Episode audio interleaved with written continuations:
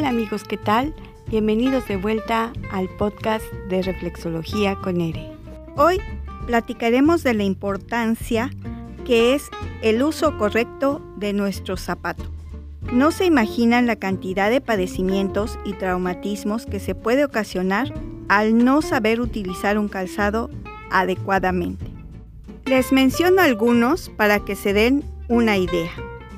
Desde simples pulsaciones en nuestros pies, ampollas, callosidades, dolor de planta de los pies o dedos, desvío de dedos, el muy conocido juanete halus valgus, hinchazón, uñas encarnadas, hasta malformaciones y que puede ser en toda nuestra estructura ósea, independientemente de un mal congénito. ¿Ustedes pueden creerlo? Bueno, pues lamentablemente esto es muy cierto. ¿Alguna vez te has puesto a observar cómo es tu pisada? ¿Cómo está la estructura de tus pies? ¿Te has puesto a pensar cómo es tu caminar? Creo que la mayoría es en lo menos imaginable que pensamos. Nos levantamos, pero no observamos. Y en lo que menos queremos pensar es en cómo caminamos. Pues damos por hecho muchas cosas y damos por hecho que las marcas famosas de zapatos ya piensan en eso. Ya se preocupan y ocupan ellos de eso por nosotros. Por eso pagamos, porque ellos ya lo resolvieron.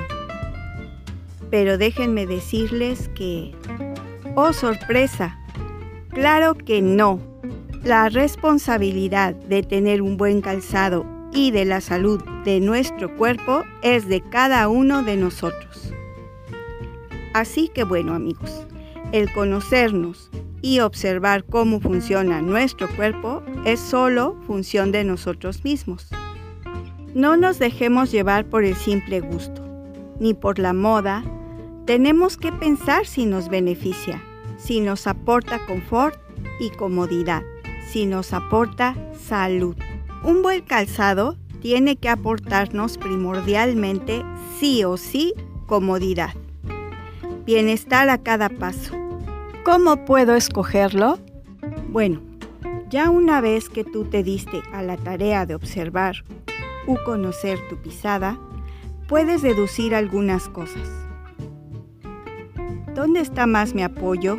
Si piso chueco, para afuera o para adentro, si utilizo más las puntas o el talón, si se me va chueco un pie si tengo una pierna más corta que la otra, si me sudan mucho los pies, cuál es mi actividad, si camino poco, si camino mucho, el terreno que piso, si es liso o es sinuoso, el área de mi trabajo, si es de riesgo, si subo, bajo, camino mucho, si estoy mucho tiempo de pie.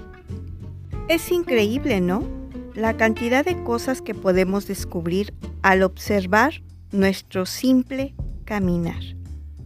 Y a lo mejor de ahí se deriva una gran parte de molestias que no nos habíamos puesto a pensar. Te recomiendo que ya tomado en cuenta estos pequeños detalles, también procures que cuando acudas a comprarte un calzado, lo hagas por las tardes ya que normalmente por las tardes tenemos los pies más cargados y de esa manera podremos escoger un calzado un poco más holgado, que de seguro nos calzará bien.